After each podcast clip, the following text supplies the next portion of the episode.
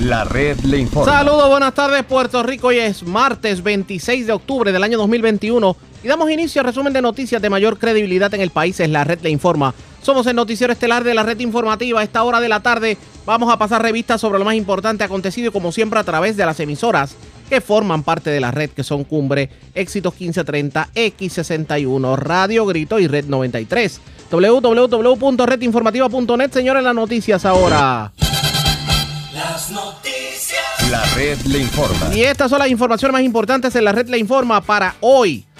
Martes 26 de octubre, brazos caídos en la uniformada este fin de semana. Los policías pretenden paralizar la fuerza, quedándose en sus casas hasta el día de Halloween. Cobertura completa en esta edición. Sobre el particular, el jefe de la policía en entrevista con la red informativa aseguró que habrá gentes en la calle durante el fin de semana de Halloween. Reaparece el exalcalde de Lares, Roberto Pagán, y asegura que si él hubiera aspirado, él hoy hubiera sido el primer ejecutivo municipal. De hecho, dejó entrever que su hijo pudiera volver a buscar la silla que lo ocupó por más de 12 años. Preocupados los alcaldes por el plan de ajuste de la deuda advierten que no será suficiente para resolver la crisis en los municipios.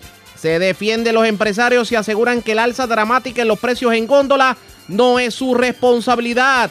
Viene una amnistía en las deudas con el crimen. Los detalles en breve. Ultiman a balazos a dos hombres en hechos separados en Vega Alta y Vega Baja. Delincuentes se llevan 5 mil dólares en efectivo de residencia en Juana Díaz mientras amigos de lo ajeno se llevan 3 mil dólares de máquinas de entretenimiento en Dorado. Y ayer en la tarde se entregó a las autoridades Robert Feliciano Crespo, el presunto asesino del joven que fue ultimado a balazos en negocio del barrio Naranjo en Moca. Esta es la red informativa de Puerto Rico. Bueno, señores, damos inicio a la edición de hoy martes del noticiero estelar de la red informativa. De inmediato a las noticias lo adelantamos en el día de ayer y hoy es noticia en todos los medios de comunicación y es lo que tiene que ver con el aparente paro de la policía de Puerto Rico el fin de semana de Halloween, viernes, sábado y domingo. Y es que los policías se han autoconvocado para, de alguna manera, aprovechar la coyuntura de que pueden ausentarse por días por enfermedad sin que le pidan un certificado médico si son tantos días menos. Y parece que se van viernes, sábado y domingo. Pero vamos a resumir lo que ha estado ocurriendo porque le tenemos cobertura completa sobre el particular. Comencemos escuchando las declaraciones que detonaron precisamente esta situación. Y es que el portavoz de las manifestaciones que se llevaron a cabo la semana pasada frente a la Junta de Control Fiscal, pues anunciaba precisamente en las redes sociales este paro viernes, sábado y domingo. Vamos a escuchar. De Puerto Rico, a ustedes primero, se paralizan labores este viernes 29, sábado 30 Domingo 31 de octubre se paralizan las labores de la policía de Puerto Rico. Y ustedes saben de lo que yo estoy hablando. Y por si acaso, si alguno de ustedes tenía duda y tiene miedo, acuérdese de la orden general 95 raya 2, donde usted puede estar tres días sin traer ningún tipo de certificado médico y a usted no se puede sancionar. Así que le estoy diciendo a usted, policía, policías de Puerto Rico, desde la esquina de Cabo Rojo hasta la extrema esquina de Fajardo, se paralizan labores en Puerto Rico. Estas fueron las declaraciones en las redes sociales que encendieron la candela en torno a, a, lo que tiene que ver con este paro de la policía. Ayer en el noticiero nosotros tuvimos la oportunidad de hablar con el presidente del Frente Unido de Policías Organizados, Diego Figueroa. Y vamos a recordar parte de lo que nos dijo en el día de ayer el líder de los gremios policíacos. Realmente tú que conoces este asunto de la policía desde mucho tiempo y que has estado este, mano a mano, ¿verdad?, en los reclamos de la policía, este, cuando la policía obviamente ha hecho las cosas correctamente, porque también ha sido fuerte cuando la policía no ha hecho las cosas correctamente. O sea que eh, de, de las dos maneras, tú siempre has sido una persona que te ha identificado con las causas de la policía. Pues te puedo decir que nosotros hemos hecho un análisis área por área este, y hemos encontrado que la policía llegó a un punto que yo llamo el punto de que no tiene retorno, o sea, ellos se sienten muy cansados, se han hecho demasiadas muchas promesas por distintas administraciones que no se han cumplido. Está la situación de retiro, que es una situación mortal para cualquier funcionario público este, después de haber trabajado durante 30 años y haber hecho un contrato con el gobierno de tener una pensión más o menos digna, este, estén destinados a no tener dinero ni siquiera comprar una buferín. Eh, yo me parece que todas estas cosas unido también a las situaciones que se han dado de proyectos de ley que, que no tienen este el aval de la Junta de Supervisión Fiscal. Y lo último fue que la juez Laura Swing esos proyectos pues no los aceptó. Y básicamente le dio la razón a la Junta de Supervisión Fiscal porque eh, esto que está sucediendo ahora no tiene nada que ver con las pensiones de la policía, o que ver con las, con las pensiones de los que ya están pensionados en la policía y que se le quiere tumbar el 8.5%, este, pero no tiene que ver con, la, con las pensiones futuras este, de los policías en cuanto a retrotraer nuevamente al policía las pensiones que tenía antes de que ocurriera, ¿verdad? la situación del golpe contra las pensiones a prácticamente todos los empleados públicos por la policía, pues llegó a ese punto de retorno y ellos mismos se han autoconvocado. En esta ocasión no es que organizaciones policíacas han convocado, ellos mismos y la ciudadanía los ha apoyado a que hagan un gesto. Eh, están tomando en consideración lo que está surgiendo en Nueva York, donde los policías pues están cansados emocionalmente y muchos pues han optado por descansar este, utilizando sus vías de enfermedad eh, y, y, así sucesivamente pues, pues puede ocurrir que, que ante ese desgaste total que tiene el policía pudiese estar ocurriendo de que el policía tenga que tomarse unos días de asueto para poder reparar fuerza. Pero en este caso, en este caso, ¿usted avalaría que la policía se tire a la calle en un paro para presionar y que por fin entienda el gobierno que aquí se está ayudando a todo el mundo y se está pensando en todo el mundo menos en la policía de Puerto Rico?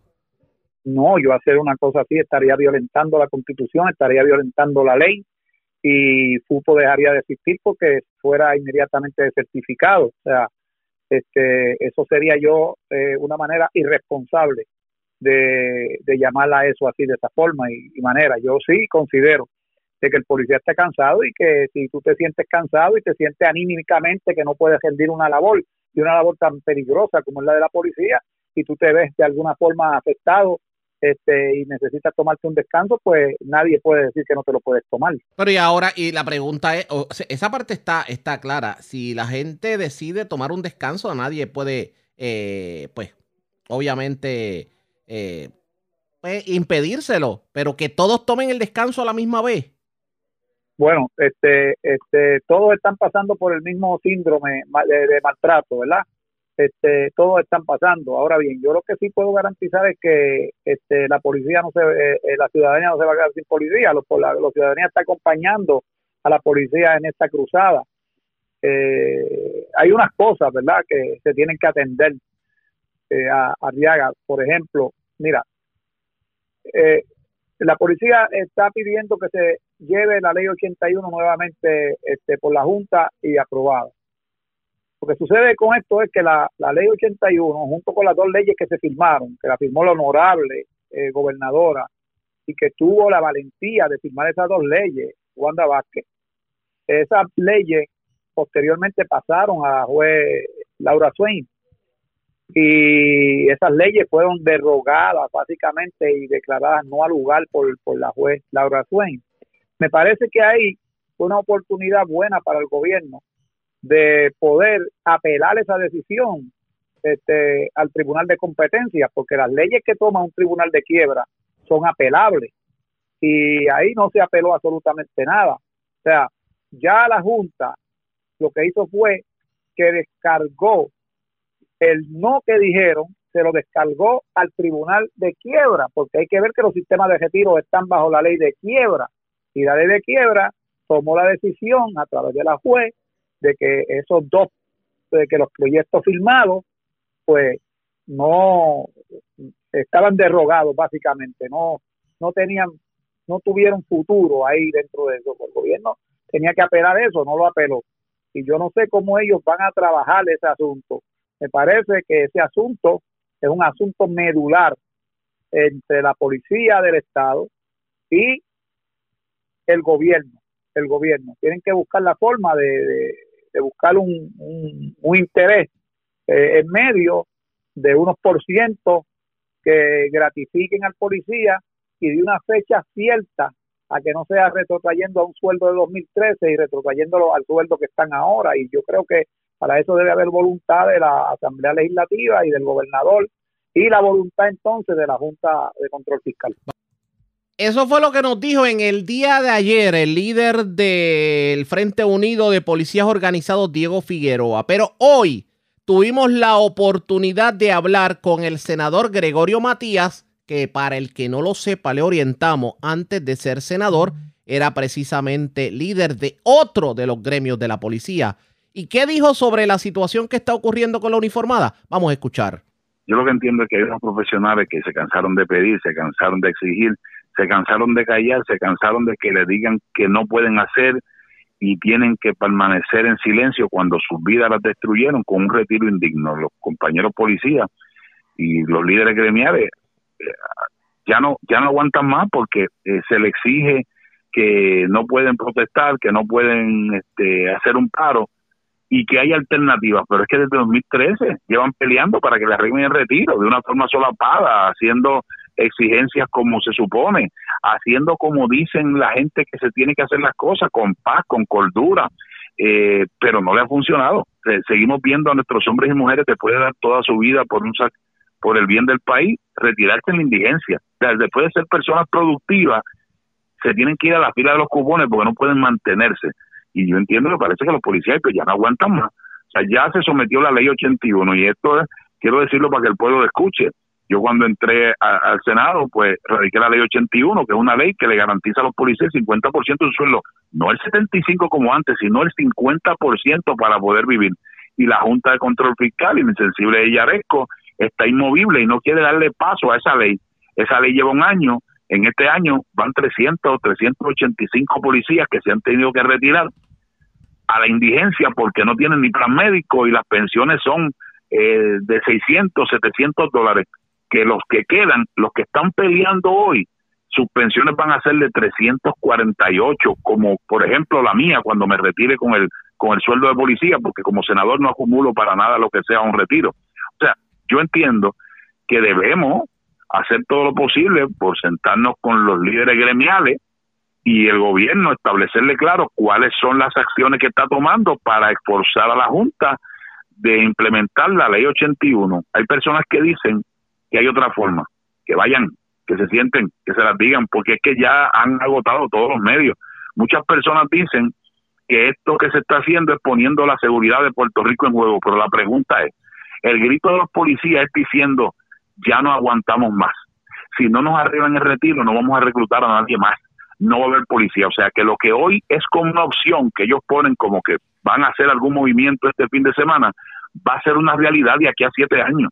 O sea que si no escuchamos el grito del policía, hoy le estamos diciendo al delincuente, oye, dentro de siete años las calles son tuyas. Al narcotraficante decirle, dentro de siete años usted va a mandar el gobierno. Así que lo que está diciendo el policía al gobierno y al pueblo es, estoy gritando porque necesito que me ayudes para poder reclutar más y que los que están se sientan a gusto con lo que tienen. Senador, para que la gente entienda lo que está ocurriendo, por ejemplo, un policía con 29, 30 años de servicio, ¿con cuánto se retira? Actualmente, que esos quedan alrededor de esos, quedan alrededor de 800, esos se van a retirar con un margen de 800, 900 dólares mensuales, pero después de ahí comienza otro renglón, que es el que tiene la ley 1, que lo que van a hacer son pensiones de 600 dólares hasta abajo, hasta 300 348, pero después de ahí hay otro sector que las pensiones rondarían de 79 dólares a 181 dólares. No es justo para hombres y mujeres que dejan su familia sola, que no disfrutan de los días especiales, que arriesgan su vida todos los días con la alta incidencia criminal, que los condenemos a la indigencia. Eso es lo que pasa. Las personas dicen, hay otros métodos. Desde el 2013, que le destruyeron el retiro a los policías, han estado luchando solapadamente, sin hacer nada, sin hacer nada concreto, pero ya la paciencia de los policías acabó. Muchas personas quieren ahora reprimirlo, establecerle si es correcto, si es violación a ley, pero es que cuando ya un hombre pierde todo, que pierde hasta el miedo, pues tiene que echar para adelante, ¿sabes?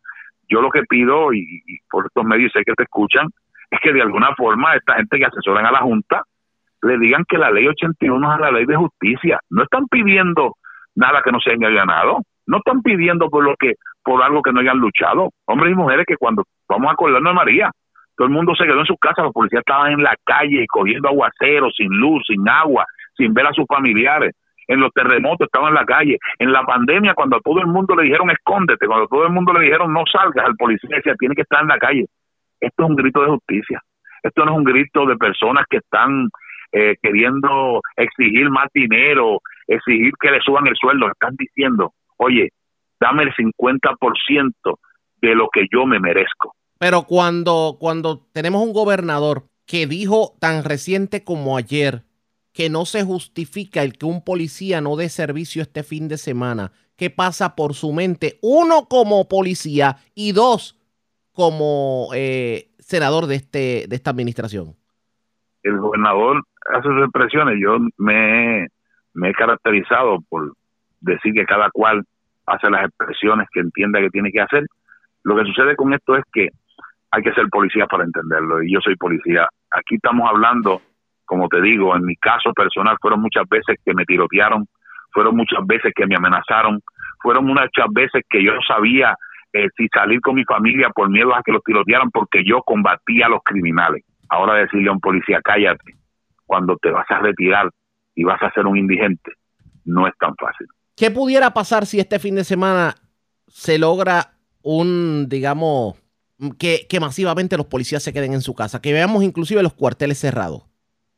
Yo lo que quiero pensar es que de alguna forma en estos días que faltan para el viernes vamos a buscar la forma de arreglar este problema, eh, juntar a los líderes, hablar con la Junta, buscar la forma de cómo arreglar esto, porque no hemos dado cuenta que la Junta de Control Fiscal se establece como unos puntos y por ejemplo la ley 80 ellos establecían que era una ley irracional que no tenía posibilidades que eso era que eso nunca iba a funcionar y Yaresco a los días antes de que el contrato se lo renovaran mm, envió una carta diciendo que 3.900 empleados de la ley 80 podrían podrían irse. Así que lo que podemos pensar es que la Junta de Control Fiscal puede cambiar esa esa decisión que tomó porque el problema no sería y es lo que yo no quiero que suceda.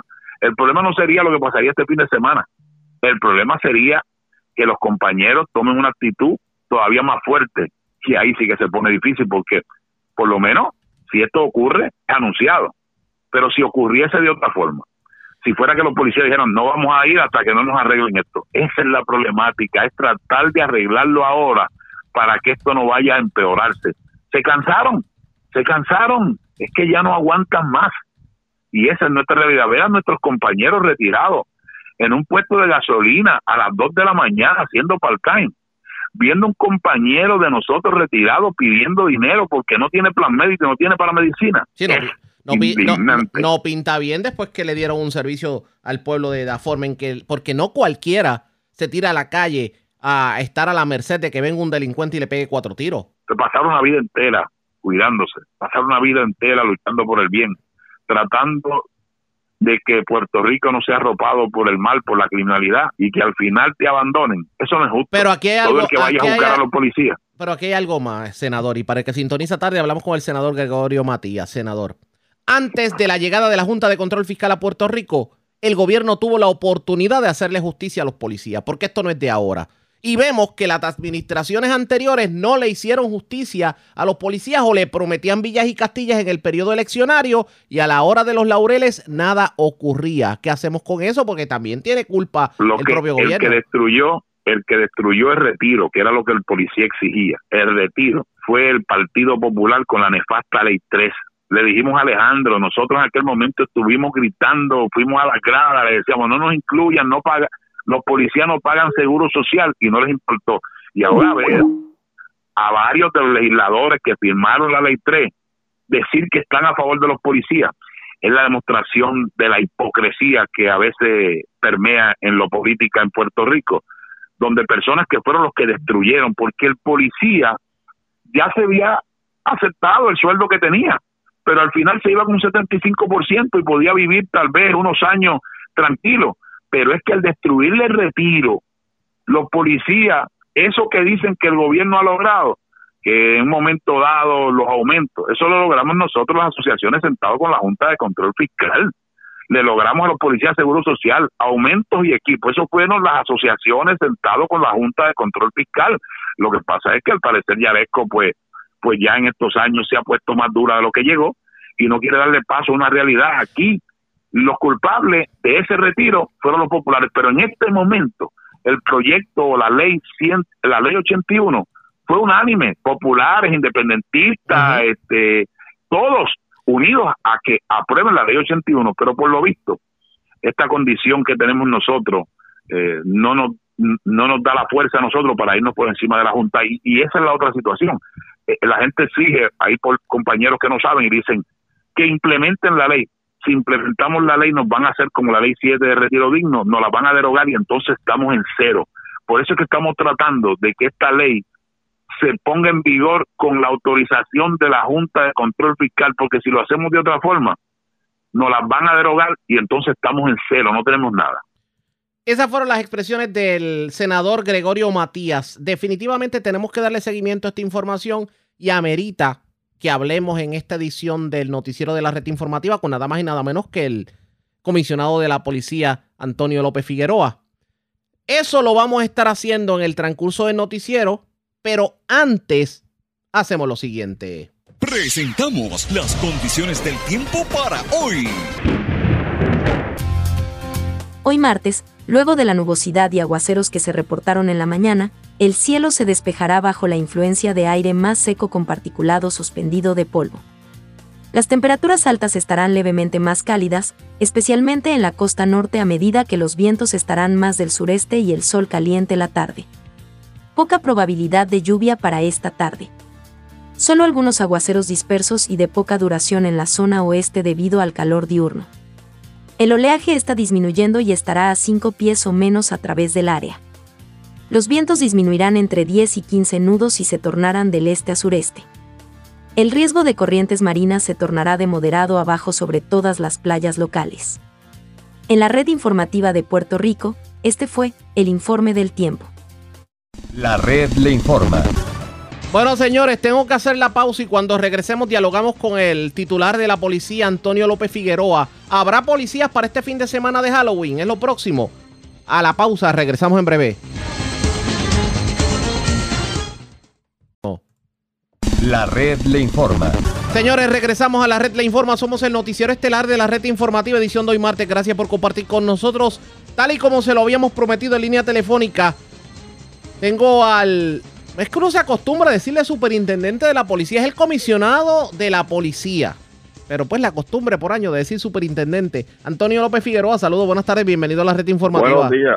Y buenos días, hermano, buenos días, Riaga. Y gracias, y gracias por compartir con nosotros. Bueno, eh, debe ser bien difícil para usted que ha sido pro policía, bueno, ha sido policía y pro policía toda su vida el por un lado tener que mantener el control en la agencia que dirige y por el otro saber que los uniformados pretenden darse a respetar el próximo fin de semana. ¿Qué pasa por la mente del comisionado de la policía en estos momentos? Bueno, número uno, eh, en 34 años que llevo, ¿verdad? Y la policía que yo conozco son policías que están dispuestos a servir en todo momento, en situaciones difíciles, sumamente difíciles, tanto terremotos, huracanes, todo tipo de situación que se presente, ahí está el policía de vocación, el policía que, que, juró servir y esta no es la excepción. Esta no es la excepción en este momento, ¿verdad? Este, por ahí hay muchos anuncios que están haciendo y yo confío en que mis policías presten el servicio que Puerto Rico merece. Yo me uno a sus reclamos, ya que como tú indicaste, este, yo también soy este eh, policía de Puerto Rico. Eh, eh, estoy de acuerdo con los reclamos que están haciendo porque el bien para mí es el bien para ellos pues yo también soy producto, ¿verdad? Igual que todas las oficialidades del de, negociado de la Policía de Puerto Rico, de, ¿verdad? La, la, la, pensión, la pensión que, nos va a tocar, por lo menos ya estoy para la jubilación, tengo derecho a solamente un 40% de mi, de mi sueldo en el año 2013, eso redunda aproximadamente en 1.600 dólares. Un policía promedio de 30 años más o menos está en 1.200 dólares, por ende, vamos a tener que buscar, ¿verdad? Otra alternativa para poder este suplir todas las necesidades de nuestra nuestra familia, no obstante, tenemos un compromiso con la ciudadanía, ¿verdad? Y tenemos el apoyo número uno de Dios, número dos del gobernador de Puerto Rico, que desde que me entrevistó a mí para esta posición, indicó tener el compromiso total con nosotros para recuperar los beneficios que nos quitaron por mucho tiempo.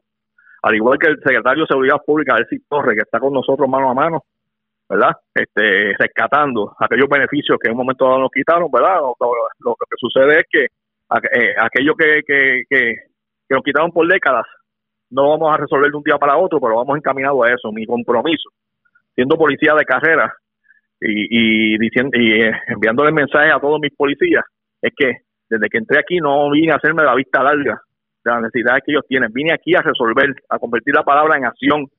Y hemos paso a paso, ¿verdad? Estamos pagando las horas extras de 45 días, ya vamos por 22 días solamente que se están pagando. Eh, estamos también, eh, le di el derecho a los oficiales de rango de cobrar sus horas extras de rango de teniente a, a, coronel, que eso nunca había pasado en la policía de Puerto Rico. Estamos buscando vehículos, estamos eh, trabajando con los cuarteles, que son 180 para para que entidades privadas, mediante la I 224, se vayan a nosotros para poder arreglarlo, ¿verdad? Y que tengan unas mejores condiciones de trabajo. En todo eso, allá vamos paso a paso. Y lo más importante, hoy en la búsqueda de que la ley 81 de retiro digno se cumpla con la Junta de Control Fiscal. El gobernador está comprometido, el secretario también y este servidor, y vamos dirigidos a eso, a que esa ley 81, que ya es ley, se ponga en pie. A mí me parece que esa es la clave, la ley 81, porque si bien, si se cumple la ley 81 y la Junta de Control Fiscal no se opone a ella, me parece que los policías pues tienen una, alter, tienen una ventana para poder estar tranquilos porque muchos policías lo que dicen es, me pueden dar todos los, todos los beneficios mientras sea policía y pueden arreglar mis condiciones de trabajo, etcétera, etcétera, pero cuando yo me jubile, me voy a morir de hambre después que le di 30 y 35 años de servicio al pueblo en una profesión que no todos la cogen precisamente porque todo el, todo el tiempo ustedes tienen una amenaza de muerte encima. Eso es así, esa, es la línea mía, es resolver lo de la I-81. A eso, es que voy dirigido, ¿verdad? Y le pido a todos mis policías que, estén conscientes de que en mí tienen un aliado, un aliado que por primera vez hay un policía activo que siente y padece igual que ellos por todas las situaciones que están pasando y no voy a cesar mis gestiones para que esa ley 81 se materialice. Por otro lado, usted dirige un cuerpo que obviamente tiene que rendirle cuentas al comandante del jefe, que es el gobernador. Está la policía preparada y el Departamento de Seguridad Público preparado para eh, eh, trabajar todas las emergencias este fin de semana de Halloween, si en efecto se materializa este paro entre comillas. No solamente estamos preparados, sé que mis policías van a asistir a sus áreas de trabajo. y Vamos a dar, ¿verdad?, la seguridad que Puerto Rico merece. Tenemos planes de trabajo ya, hemos adelantado días libres, ¿verdad?, solamente para que todo el mundo disfrute sus días libres y vamos a estar presentes, este servidor va a estar presente junto a mi equipo de trabajo en diferentes áreas policíacas, este, dando el servicio que Puerto Rico merece. Pero hay, hay un asunto en donde ustedes como, como alta oficialidad de la policía tendrían las manos atadas porque, por ejemplo, hay una carta circular que dice que no, que por ejemplo, si, una, si un agente de la policía falta uno o dos días, o sea, no que falta una semana completa, no necesariamente tiene la obligatoriedad de enseñar un, digamos, un eh, certificado médico, que muchas personas pudieran aprovechar esa coyuntura. Esa es la ley, esa es la ley, eso indica la ley como tal, ¿verdad? Pero no tanto, ¿verdad? En ese sentido, pues todo el mundo tiene derecho, tienen varios derechos a diferentes licencias, ¿verdad? No obstante, se vamos a prestar el servicio, la ciudadanía esté tranquila, vamos a prestar el servicio este fin de semana, ¿verdad? Por ser el día de la noche de, Halloween. Exacto. Y estamos, estamos dirigidos a eso, estamos dirigidos a eso, Arriaga, de verdad que sí. Y vamos a cumplir con eso. ¿Qué le ha dicho, la, por ejemplo, cuando usted sale a la calle y se encuentra un uniformado, qué le dice sobre particular? ¿Cuál es la primera preocupación? Pues mira, número uno, número uno, tengo, diría yo, eh, la gracia ¿verdad? Y el orgullo de pararme frente a un cadete, frente a un agente, frente a un sargento, frente a un oficial, mirarlo de frente, porque nunca me he creído mejor que nadie. Me creo igual que ellos. Y siempre los escucho, los atiendo, saben que cuando yo pongo la palabra, pongo la acción, ¿sabes? Y hablo con ellos, dialogo con ellos, no me creo mejor que nadie. Voy al, voy al cadete, voy al, policía de, en la calle que está interviniendo. Y como nunca he sido un oficial de oficina, he estado mayormente en la calle, en divisiones operacionales, pues me siento cómodo, me siento cómodo, ¿verdad? Y contento del trabajo de cada uno de mis policías de enero para acá. Han hecho el máximo. Ahora es la primera vez que tenemos la empatía de, la ciudadanía, porque saben realmente que estamos haciendo el trabajo, tanto a nivel de, operativos de ley y orden como a nivel de operativos comunitarios, porque estamos uniendo a la policía a las comunidades, ¿verdad? Siendo facilitadores de las diferentes eh, situaciones que tiene cada comunidad que es diferente. Y, la policía pues sirve de facilitador entre agencias estatales, federales, eh, agencias sin fines de lucro para poder resolver la problemática que, que atañe, ¿verdad? A cada una de las comunidades que servimos. Aprovechemos la coyuntura de que estamos dialogando porque siempre que entrevistan al jefe de la policía se olvidan de la pregunta más importante y yo por costumbre, si no hago la pregunta en la entrevista, no me siento totalmente satisfecho de que se hizo la entrevista. Y es la siguiente, ¿cómo estamos en delitos tipo 1 al día de hoy? Porque yo tengo menos 50 delitos tipo 1 en general, eh, ¿verdad? Este, en cuestiones de asesinatos, eh, si comparamos realmente con, con con estamos más 52 asesinatos, eh, pero si comparamos con el año 2019, que es el año realmente eh, que se trabajó completo, no como el año 2020, que es un año atípico, que de abril a septiembre hubo un lockdown. Exacto. Eh, ¿Y qué pasa? En el 2019 estamos menos 24 asesinatos comparado con el 2019 y menos 8.953 delitos. Comparado con el 2018 estamos menos 51, menos 51 asesinatos y menos 10.650 delitos. Por ende, este año se ha hecho el trabajo, se va a seguir haciendo. Estamos eh, afectando a los individuos realmente identificados como catilleros. Ya, ya, ya hemos arrestado 222 identificados por diferentes áreas policiales como gatilleros. De esos 84 son de los más buscados y están, están tras las rejas, ¿verdad? Y también con la ayuda de las agencias federales que nosotros intervenimos en principio y posteriormente por tener por haber sido convictos, pues ellos nos ayudan con esa persona, ¿verdad? Y se lo y mantienen su custodia. Que por lo menos si lo vamos a analizar de la manera correcta, pues el trabajo está rindiendo fruto en, en, situación normal.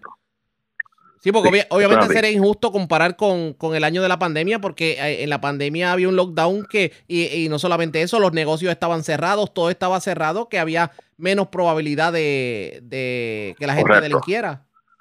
De abril a septiembre nada más hubo menos menos 126 asesinatos comparado con los cinco años anteriores. Porque hay una tendencia de 48 54 asesinatos por mes que se hizo el estudio. Y en ese año, 2020, hubo un menos 126 asesinatos comparado con los años anteriores. Por ende, esos son 126 asesinatos que se supone que estén ahora eh, por encima, esos 126 y solamente estamos, ¿verdad? Con 52 asesinatos, más que el año pasado, pero sí estamos menos con el año 2019 y 2018 aquella problemática que había de falta de uniformados en los cuarteles del centro de la isla, sobre todo los fines de semana, ¿ya eso se ha subsanado? Bueno, estamos trabajando con eso, con diferentes, en, coordinación con las policías municipales. Estamos trabajando en conjunto, se le está dando todos los adiestramientos de la reforma a la policía municipal para que pueda trabajar junto a mis patrulleros. Eh, eso, eso estamos, estamos en, ¿verdad? Paso a paso, este, trabajando con ese asunto. Vamos a estar pendientes entonces. Gracias por haber compartido con nosotros. Buenas tardes. Gracias, hermano. Como siempre, era el titular de la policía, Antonio López Figueroa. Él asegura que va a haber uniformados para el fin de semana, a pesar de. O que vamos a ponerlo de esta forma. Él lo que asegura es que sí se va a mantener la seguridad del país, a pesar de que reconoce que tiene las manos atadas en cuanto a si los uniformados se van este fin de semana, porque la ley dice que si un uniformado se va por tres días o menos no tiene que presentar certificado médico, por lo que muchos pudieran aprovechar la coyuntura y utilizar esos días por enfermedad. ¿Qué terminará ocurriendo pendientes a la red informativa? La red Cuando regresemos, vamos a lo acontecido en el día en cuanto a noticias policíacas se refiere. Dos asesinatos, uno en Vega Alta, otro en Vega Baja. También se llevaron 5 mil dólares de una residencia. Esto ocurrió en la zona de Juana Díaz, 3 mil dólares de dinero de maquinitas en Dorado. Y ayer en la tarde se entregó a las autoridades Robert Feliciano, que es el joven que, al, que se, bueno, por lo menos se confesó que fue el que asesinó al joven Ángel Luis Acevedo, que fue el que, el que mataron en el negocio de Naranjo de Moca y su cadáver posteriormente calcinado en el residencial Candelaria de Mayagüez. A la pausa, regresamos en breve.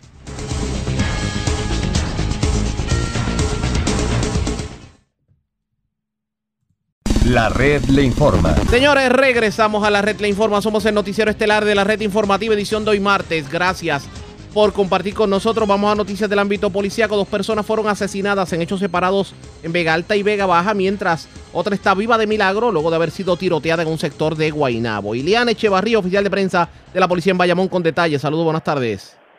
Muy buenas tardes. Una persona resultó herida de bala, hechos reportados a las 5 y 18 de la tarde de ayer lunes, al lado del colmado Manolito, que ubica en la carretera 1 Ramal 834 del barrio Mamey 2 en Guaynabo. Según el informe preliminar, una llamada al sistema de emergencias 911 alertó a las autoridades sobre una persona herida de bala y a los policías llegar al lugar se encontraron con un hombre identificado como Héctor García Sánchez de 23 años y vecino del mencionado municipio. García Sánchez presentaba heridas de bala en el tobillo izquierdo, pie de izquierda, pierna izquierda y mano derecha. El perjudicado fue transportado por los paramédicos al Hospital Centro Médico de Río Piedras, donde fue atendido por el médico de turno, quien luego de evaluarlo indicó que su condición era estable. Al momento se investigan las circunstancias de estos hechos y el agente Carlos Pagán, adscrito a la División de Homicidios del Cuerpo de Investigaciones Criminales de Bayamón, es el que está a cargo de la investigación. Por otra parte, se reportó a las 10 y 40 de la noche de ayer lunes en las inmediaciones de una cancha un asesinato. Esto ubica en la calle Urano de la barriada Sandín en Vega Baja. Según se informó, las autoridades fueron alertadas sobre disparos a través del sistema de emergencia 911, movilizándose al lugar agentes del distrito de Vega Baja. Al llegar los oficiales encontraron el cuerpo variado de un hombre, identificado como José Antonio Otero Otero, de 40 años, y residente del mencionado municipio, dentro del vehículo marca Toyota, modelo Tacoma de color negro del año 2014. Al lugar se personaron los paramédicos de emergencias médicas del municipio, quienes indicaron ausencia de signos vitales. Al momento se investigan las circunstancias de estos hechos y el agente Miguel Barreto, adscrito a la División de Homicidios del Cuerpo de Investigaciones Criminales de Vega Baja, en unión a la fiscal Daphne Cordero, se hicieron cargo de la investigación. Por otro lado, una muerte violenta fue reportada a eso de las 7 de la mañana de hoy, en la carretera 690, en la esquina del supermercado Selectos en Vega Alta. Según la información preliminar, una llamada a través del sistema de emergencias 911 alertó a las autoridades sobre una persona herida de bala. Al llegar los agentes al lugar de los hechos, encontraron el cuerpo de un hombre baleado en el interior de un vehículo. Al momento se investigan las circunstancias de estos hechos. Personal de la División de del Cuerpo de Investigaciones Criminales de Vega Baja, en unión al fiscal de turno, se dirigen a la escena. Gracias por la información. Buenas tardes. Buenas tardes. Gracias, ser Iliana Echevarría, oficial de prensa de la policía en Bayamón, de la zona metropolitana. Vamos a la norte, porque vivo de milagro se encuentra un hombre que fue herido de bala, un incidente ocurrido en el sector de la bajura de Camuy. Además, tirotearon el cuartel de la policía de Quebradillas. Una persona fue detenida como sospechosa de este incidente ocurrido en la tarde de ayer. La información la tiene Elma Alvarado, oficial de prensa de la policía en Arecibo. Saludos, buenas tardes. Buenas tardes. Se reportó a través del sistema de emergencias 911 sobre unos disparos en la mañana de hoy en la carretera 485, kilómetro 3.2, sector La Bajura, en el pueblo de Camuy. Según se informó que Juan Pérez Ramos, de 42 años, vecino del mencionado municipio, se encontraba en el vehículo Ford F-150 color azul frente a una residencia y cuando iba a proseguir la marcha, alguien desde un vehículo Hyundai color vino le realizó varios disparos, resultando este con una herida de bala. Pérez Ramos fue atendido por los paramédicos Colón y Vargas de Emergencia Médica Municipal. Informan que Pérez Ramos presentaba una laceración profunda en el área de la cabeza siendo transportado al Hospital Paví en Arecibo en condición estable. Investigó preliminarmente el agente Eliud Moya del distrito de Camuy y el agente Carlos Cruz de la División de Homicidios bajo la supervisión de la teniente Francesca Barreto. Allende se, se hicieron a cargo de la investigación.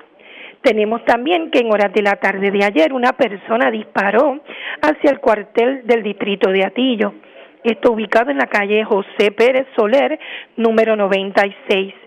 Una persona desde un vehículo disparó hacia el cuartel de Quebradillas, donde resultó con impactos de bala la estructura, un vehículo propiedad del comandante del distrito que se encontraba estacionado en las facilidades del cuartel. Al momento de los hechos nadie resultó herido.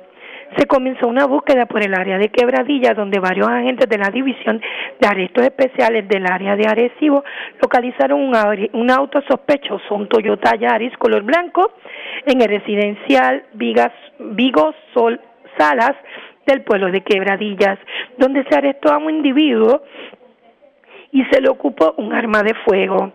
El sargento Roberto Mercado de la División de Homicidio de Arecibo tiene a cargo la investigación, quien consultará el caso con el fiscal de turno para la posible erradicación de cargos correspondientes por estos hechos. Eso es todo lo que tenemos por el momento. Que tengan todos buenas tardes. Y buenas tardes para usted también. Gracias, era Elma Alvarado, oficial de prensa de la policía en Arecibo. Nos quedamos en el norte porque delincuentes se llevaron 15 cajas en donde se almacena el dinero de las máquinas de entretenimiento en un establecimiento de Dorado. 3 mil dólares aproximadamente en cuanto a lo que tiene que ver con esta, eh, pues, lo que se apropiaron los amigos de lo ajeno. Mayra, ya, el oficial de prensa de la policía en Bayamón con detalles. Saludos, buenas tardes. Sí, buenas tardes. La información que tenemos es que es un escalamiento que se reportó a las 11 de la noche de ayer aproximadamente en el restaurante El Gallo, localizado en la carretera 2 en Dorado. De acuerdo a informes preliminares, alega el querellante Rafael Hernández que alguien forzó el techado del establecimiento, logrando acceso al interior eh, donde se almacenaban o se encuentran las eh, máquinas de entretenimiento y apropiándose de 15 cajas donde se almacena el dinero de estas máquinas por una cantidad aproximada de tres mil dólares en efectivo. El caso será referido a la División de Propiedad del CIC de Vega Baja. Gracias por la información. Buenas tardes. Buenas tardes. Gracias, era Mayra la oficial de prensa de la policía en Bayamón. De la zona metropolitana vamos al sur de Puerto Rico porque delincuentes se llevaron cinco mil dólares de una residencia en Juana Díaz. Luz Morel, oficial de prensa de la Policía en el Sur, con detalles. Saludos, buenas tardes. Sí, muy buenas tardes a todos. En horas de la, de la mañana de ayer, 25 de octubre, fue reportado un escalamiento en una residencia ubicada en el barrio Guayabal de Juana Díaz. Según alegó la señora Leslie Rodríguez, que alguien logró acceso al interior de la residencia, donde se apropiaron de la cantidad de cinco mil dólares en efectivo y los cuales estos se encontraban en el cuarto dormitorio en dicha residencia no fueron encontrados nada forzado, según informó la querellante. Esta querella fue investigada inicialmente por el agente José Cartagena, escrito al distrito de Juana Díaz, y referida a la División de Delitos contra la Propiedad y Fraude de Ponce. Eso es lo que tenemos hasta el momento. Gracias por la información. Buenas tardes. Buenas tardes a todos. Gracias, era Luz Morelo, oficial de prensa de la policía en Ponce del Sur. Vamos al noroeste de Puerto Rico porque, señores, se entregó el alegado asesino del joven que pues fue, bueno, recibió un balazo en un negocio del barrio Naranjo de Moca y su cadáver apareció calcinado en un establo de, del residencial Candelaria de Mayagüez. Además, se erradicaron cargos criminales contra un hombre, aparentemente eh, agredió a, a, una persona mayor de edad. La información la tiene Yarisa Montalvo, oficial de prensa de la Policía en Aguadilla. Saludos, buenas tardes.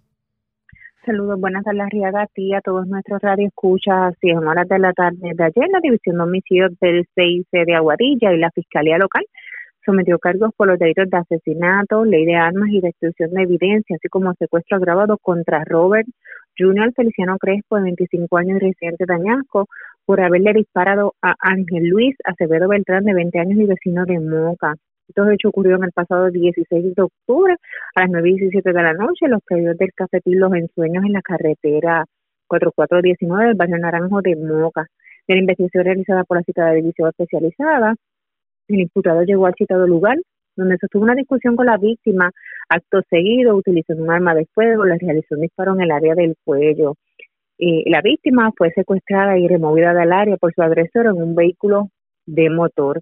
El 17 de octubre, notificó el hallazgo de un cuerpo parcialmente calcinado en el área policíaca de Mayagüez, hasta donde se trasladó el personal del servicio de Aguadilla, quienes en coordinación con la fiscal Yanitza Negrón del área de Mayagüez enviaron el cadáver al Instituto de Ciencias Forenses, quienes luego realizan los análisis pertinentes y determinaron que se trataba de Acevedo Beltrán.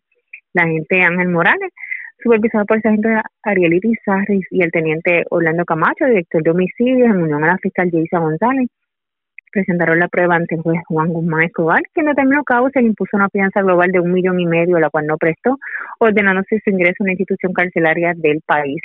También tenemos que en horas de la tarde de ayer, personal del Distrito Policíaco de Aguadilla sometió cargos contra Héctor Fantabusi Vega, de 44 años, residente de Aguadilla, por los delitos de agresión y maltrato a personas de edad avanzada.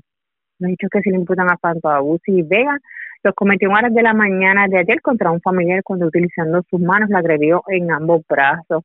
La agente Miguel Muñiz de ese distrito, supervisado por el sargento Juan Valentín, unión a la fiscal Belina Brinoni, presentaron la prueba ante la juez Melissa Soto, quien encontró causa fijándole una fianza de 30 mil dólares, la cual no prestó, siendo ingresado a una institución carcelaria del país. Esas son las novedades más sobresalientes que tenemos en nuestra área policíaca de Aguadilla. Su oficial de prensa, la gente Yaritza Montalvo. Buenas tardes. Y buenas tardes para usted también. Más noticias del ámbito policíaco en nuestra segunda hora de programación. Por esta hora de la tarde hacemos lo siguiente. La red le informa. A la pausa identificamos nuestra cadena de emisoras en todo Puerto Rico. Regresamos con más en esta edición de hoy martes del noticiero estelar de la red informativa. La red le informa. Señores, iniciamos nuestra segunda hora de programación. El resumen de noticias de mayor credibilidad en el país. Es la red le informa. Somos el noticiero estelar de la red informativa edición de hoy, martes 26 de octubre. Vamos a continuar pasando revistas sobre lo más importante acontecido. Lo hacemos a través de las emisoras que forman parte de la red, que son Cumbre, Éxitos 1530, X61, Radio Grito y Red 93. Señores, las noticias ahora. Las noticias. La red le informa. Y estas son las informaciones más importantes en la red le informa para hoy, martes 26 de octubre. Brazos caídos en la uniformada este fin de semana. Los policías pretenden paralizar la fuerza, quedándose en sus casas hasta el día de Halloween. Cobertura completa en esta edición. Sobre el particular, el jefe de la policía en entrevista con la red informativa aseguró que habrá gentes en la calle durante el fin de semana de Halloween. Reaparece el exalcalde de Lares, Roberto Pagán, y asegura que si él hubiera aspirado, él hoy hubiera sido el primer ejecutivo municipal. De hecho, dejó entrever que su hijo pudiera volver a buscar la silla que lo ocupó por más de 12 años. Preocupados los alcaldes por el plan de ajuste de la deuda, advierten que no será suficiente para resolver la crisis en los municipios. Se defienden los empresarios y aseguran que el alza dramática en los precios en góndola no es su responsabilidad. Viene una amnistía en las deudas con el crimen. Los detalles en breve. Ultiman a balazos a dos hombres en hechos separados en Vega Alta y Vega Baja. Delincuentes se llevan 5 mil dólares en efectivo de residencia en Juana Díaz. Mientras amigos de lo ajeno se llevan 3 mil dólares de máquinas de entretenimiento en Dorado. Y ayer en la tarde se entregó a las autoridades Robert Feliciano Crespo, el presunto asesino del joven que fue ultimado a balazos en negocio del barrio Naranjo en Moca. Esta es la red informativa de Puerto Rico. Bueno, señores, damos inicio a la segunda hora de programación en el noticiero estelar de la red informativa de inmediato las noticias después de más de un año y medio de estar en total retiro de la palestra pública. Hoy habló el exalcalde de Lares, Roberto Pagán, y definitivamente se desahogó en una entrevista con Julia Bello de Radio Grito, la red informativa en la zona noroeste de Puerto Rico. Lo dijo todo. ¿Y usted quiere saber qué dijo? Vamos a escuchar parte de la entrevista. Allá para los años 67, por ahí. Yo le hago esta pregunta porque una persona que ha ocupado un lugar tan importante en el, en el Partido Nuevo Progresista aquí en Lares, después que usted sale de la alcaldía, ¿cuál ha sido su función? ¿Ha dejado de estar involucrado en lo que tiene que ver con el partido? No. En lo que tiene que ver con el partido no, porque aunque no participo activamente, pero leo las noticias, eh, veo las noticias también en televisión. Cuando nos pasa algo, pregunto y busco la forma de orientarme. Eh, yo tengo a, mi nieto que está trabajando en el gobierno y cuando nos reunimos los fines de semana dialogamos algunas cosas del, gobierno y, con mi hijo eh, Carlos Roberto Papo nos sentamos y hablamos también algunas cosas. Este, pero sí, aunque no estoy activamente, sí espiritualmente, por decirlo así, estoy. Actualmente, ¿ha ido algún miembro del PNP a buscar un buen consejo donde usted? No, puedo decir que no. Este, hasta ahora, nadie. Eh, claro, con la cuestión de la, de la pandemia, pues la, generación se ha limitado. Eh, hablamos por teléfono, yo llamo algunas veces a, a, mi, a mis eh, compañeros de trabajo me entero que están enfermos, los llamo y oro por ellos también. Este, o los visito. Pero eh, políticamente eh, no. Roberto Pagante Centeno, como yo le digo, alcalde, ¿cómo ve usted al ARE en comparación de cuando usted estaba en la alcaldía? Bueno, yo, yo no quisiera tocar ese tema, ¿verdad? Porque este, yo entiendo que eh, el amigo Fabián Ajoyo, el, el honorable alcalde actual, eh, apenas lleva 10 meses trabajando, ¿verdad? Y hay que darle tiempo, que la, diría la oportunidad. Yo que, fue, que siempre ha sido su amigo, porque en la administración suya, él hacía trabajo de abogado Claro. para la administración suya, ¿cierto? Sí, por lo menos él iba a la oficina Sí. y, este, para que yo le firmara las escrituras que, de los, los puestos que hacía. Y mantuvimos siempre una buena relación y, y entiendo pues, Y- la que la, mantienen. la manten- la mantenemos sí. Y yo pues diría que habría que darle un poquito más de tiempo para ver este lo, lo que da, cómo, cómo, cómo funciona. ¿verdad? Claro, me da nostalgia ver cosas que se están deteriorando, ¿verdad? ¿Cómo qué cosa? Dígame. Este, las facilidades deportivas.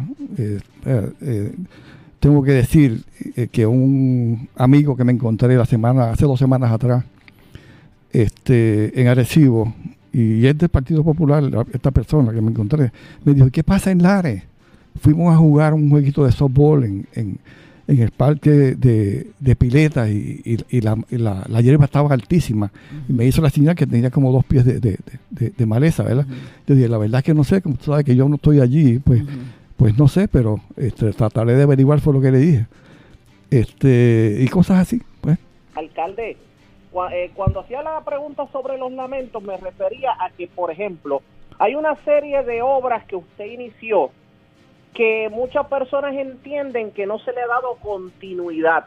Y hay un sinnúmero de proyectos de infraestructura que usted inició y que aparentemente se han dejado al olvido. Fue, por ejemplo, el, el ejemplo que usted puso de las facilidades deportivas que inclusive en algunos momentos no se le ha dado mantenimiento. Claro. O sea, ¿usted resiente o entiende que de alguna manera no se le está dando seguimiento a obra importante en el municipio que usted dejó encaminada? Bueno, fíjate, tocante a eso, yo recuerdo cuando yo asumí la rienda, la dirección de, de- de mi pueblo de, de Lares, este, había unos proyectos que el exalcalde Luis Oliver los había dejado empezado. Por ejemplo, el centro comunal de eh, Castañer, el centro comunal de eh, Piletas. Yo, eh, ni corto ni perezoso, inmediatamente que llegué, tomé eh, la obra donde la dejó él y comencé a brigar con esos proyectos porque yo entendía que esos proyectos eran de beneficio y bendición para la comunidad del área, especialmente el área donde estaban ubicados. Y los terminamos. Sea, porque mi, mi visión era una visión de progreso para el pueblo de Lares. Y, basado en eso, pues yo me dediqué a trabajar. Claro, una vez terminé lo que él dejó pesado, pues yo entonces seguí con, con mi obra, porque había un dinero eh, este, empleado ya en, en esas facilidades que no se podía dejar perder. Y por eso este, mi obra fue una obra para mí satisfactoria. Pero en este caso, por ejemplo, ¿qué obra que usted dejó encaminada tal vez usted lamenta el que no se no haya continuado? ¿Algún proyecto que, que usted quería dejar y que usted, quería que se quedara para la posteridad en allá en, en, en Lares, por ejemplo? Claro, mira, tenemos ahora mismo, hay un edificio que está eh, al, lado eh, de la, del Coliseo Félix Méndez Acevedo, donde yo pretendía hacer un, un de dos pisos, para un piso dedicarlo al, al- al proyecto de Zumba, para, mayormente para las mujeres, y un segundo piso para eh, el tenis de mesa. Ese proyecto yo no logré terminarlo porque la facilidad, el dinero no lo tenía para terminarlo. Este, pero después de eso llegaron dos millones de dólares de, de- de- como resultado de lo de María, que se pudo haber sacado dinero ahí para, para terminarlo y se quedó y todavía está con el portón cerrado sin trabajarlo. Este, el proyecto de parque y, eh, pasivo del barrio Palmarllano, un proyecto millonario que ya tenía más de un millón de dólares asignados, no sé qué ha pasado con eso, pero pues lleva dos años prácticamente paralizado. Y son proyectos este, de beneficio para la comunidad y para todo el pueblo del área. Eh, y, y- y proyectos así que se nos han quedado, que yo espero que, que el, que el- que el Que hay- alcalde hay, actual... varios, hay varios proyectos que necesitan continuidad. Alcalde, eh, hay algo que se llama agradecimiento en todos los sectores de la vida. Claro. Cuando personas hacen algo eh, en beneficio de otros, esos otros, pues pues lo justo es que sean agradecidos. Claro que sí. Yo le pregunto a usted, ¿el pueblo de Lares ha sido agradecido con usted con la obra que usted hizo en, la, en todos estos años que usted fue alcalde? Y obviamente le hago la misma pregunta, el Partido Nuevo Progresista al que usted ha representado y usted fue socio fundador, ¿ha Sí. sido lo suficientemente agradecido con usted por eh, porque literalmente dejó el pellejo para favorecer al Partido Nuevo Progresista en todas estas décadas? Eso es así. Yo defendí la estabilidad para Puerto Rico pues, de- dentro de- de- del PNP por más de 50 años. Este, definitivamente hay, hay una, una diferencia entre lo que es el partido a nivel central y lo que es el partido a nivel eh, este, local. Local. Yo en- a nivel local no puedo quejarme. O sea, ten- tengo mi gente, mis, amigos que trabajaron, trabajamos juntos y nos mantenemos juntos. Alguna que otra ocasión nos hemos reunido para celebrar, así sea un cumpleaños. Este, y no me puedo quejar de ello. Sí, a nivel estatal, pues siempre este, es como yo digo, ¿verdad? Eh, En, estas elecciones pasadas, la gente le pasó factura a los legisladores. En ese, en eso que usted está diciendo, alcalde, me gustaría abundar porque los rumores que a veces uno escucha es que el Partido Nuevo Progresista este, no pudo eh, revalidar en el pueblo de Lares porque no recibió el apoyo de usted. No, negativo. Yo, eh, de hecho, hay una fotografía donde en el colegio donde yo voté, que yo pedí que me sacaran una fotografía, donde yo voté bajo la palma en las tres papeletas. Y eso, este, por cierto, hay un, hay una persona que no quiero decir su nombre porque no, no, no, me estoy autorizado para hacerlo, pero hay una persona que no estaba conmigo y vio cuando yo voté por las tres en las tres papeletas por el PNP. O sea, yo nunca he sido popular. O por lo menos nunca he votado por el Partido Popular porque mi familia toda e- era popular. Este, pero yo nunca voté por el Partido Popular. Siempre voté y defendí el ideal de la estabilidad para Puerto Rico. Pero en este caso, alcalde, eh, eh, le pregunto sobre el particular. eh, ¿No siente como que el Partido Nuevo Progresista a nivel local no le dio a usted el, el- la deferencia y el reconocimiento de que usted es un líder de años del partido político? 50 Porque poniendo años. un ejemplo, Sí. ah, así, eh, en el partido a nivel central. Don Carlos Romero Barceló siempre fue don Carlos Romero Barceló en el partido, independientemente de que estuviera Fortuño, Pierluisi, eh, quien quiera que estuviera en la presidencia, Ricardo Rosselló, Rosselló Padre. ¿Por qué no vemos eso mismo en Lares, de que se le dé el standing a usted que se le tiene que dar como una persona que le dio casi 50 años al partido? Claro, fíjate, yo cuando yo trabajé no lo hice buscando standing, lo hice porque amaba a mi pueblo como lo amo todavía. Correcto. Y si y le di 15 años y si tuviera que darle 15 años más se los daba. Este, porque yo amo a, a este pedazo de tierra y por eso lo hice. O sea, en mi, en, mi- en mi vida completa, yo, yo nací siendo servidor público y, y mi vida siempre ha sido servir. Este, y no me preocupa si la persona a quien yo le estoy sirviendo me da las gracias o no. La gratitud es mía y yo entiendo que eso me lo gano con el Señor al servir, ayudar a la viuda, al extranjero, al menesteroso, al pobre. Esa es mi misión que yo traje en, en- en la vida y la seguiré haciendo siendo, este, cuando fui alcalde y cuando no soy alcalde. ¿Reconoce que si usted se hubiera quedado como alcalde y usted, usted hubiera estado en estos momentos sentado en la alcaldía? Claro que sí. Toma esa. Y le quiero preguntar al honorable alcalde, y me voy a tomar el privilegio porque estoy compartiendo el programa hoy de la hora del grito, también con uno de los periodistas más incisivos de Puerto Rico y con una experiencia vastísima, José Raúl Arriaga. Por eso te voy a arrebatar la pregunta porque sé que la tiene en la punta de la lengua. Tenemos la entrevista para largo porque son muchas cosas que quiero preguntarle al alcalde, pero estamos en el río y los peces ya los estoy viendo y quiero pescar el que me corresponde a mí, no me vaya Arriaga a quitar la pregunta. Este hombre que acaba de decir que si él se hubiese eh, seguido la alcaldía, hoy día fuera el alcalde de Lares. El que tomó la decisión de salir de la alcaldía apoyaría que su hijo Papo Pagán decidiera ser el alcalde de Lares para el 2024? Yo te voy a decir algo, este, Julia. Eh, es mi hijo. Y yo lo apoyo en lo que él me diga, pues yo lo conozco. Y sé lo que él da y sé hasta dónde puede llegar. Pero eso es una decisión del pueblo de Lares. Si el pueblo de Lares quiere que mi hijo sea alcalde, el mi hijo lo será. ¿Y no le parece que ya el pueblo de Lares habló cuando no le dio la victoria al Partido Nuevo Progresista? Esto no es un reconocimiento de que los, nuevos los Nuevo Progresistas, a quien querían como candidato a alcalde, era su hijo. Este, bueno, eso es un tema que no lo voy a discutir ahora, porque yo entiendo que no es el momento para, para hacerlo, ¿verdad? Quizás en otro momento hablamos más de eso más adelante, pero este, entiendo que lo dejamos ahí. Y además, eh, eh, no sé si tengo la, la, memoria que me falle, pero entiendo que Papo en ningún momento corrió ninguna primaria. No. O sea que el, el Partido Nuevo Progresista en el pueblo del Lares todavía no ha decidido por Papo, ¿sí o no?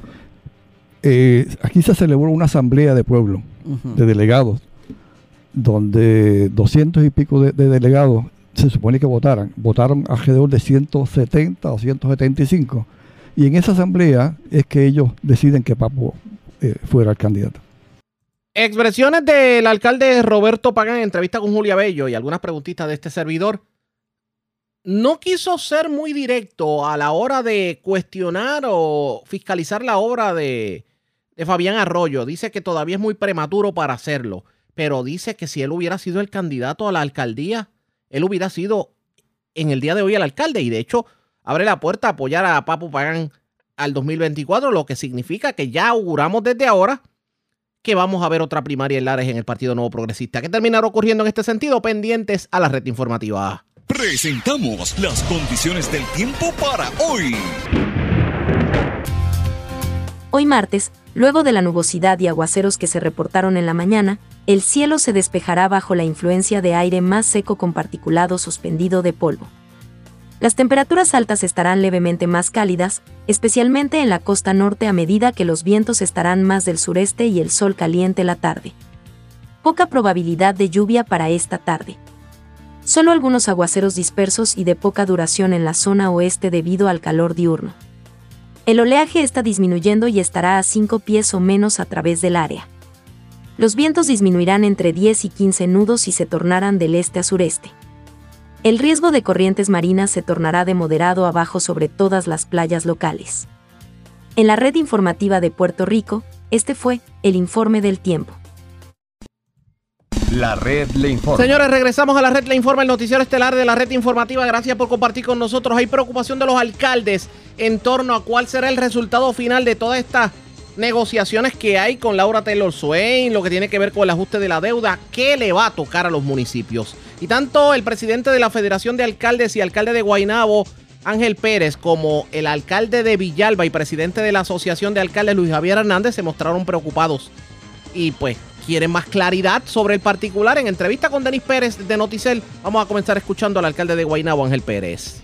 Lo tenía supuestamente, también ellos lo deseaban para la YUPI y para la, lo de retiro, pero que lograron eliminárselo a, a la y a retiro, pero no a los municipios. Pero punto, fue una enmienda que eh, supuestamente, ¿verdad? Y eso es lo, que nos indicaron ayer en la legislatura, que eh, introdujo la Junta de Supervisión Fiscal.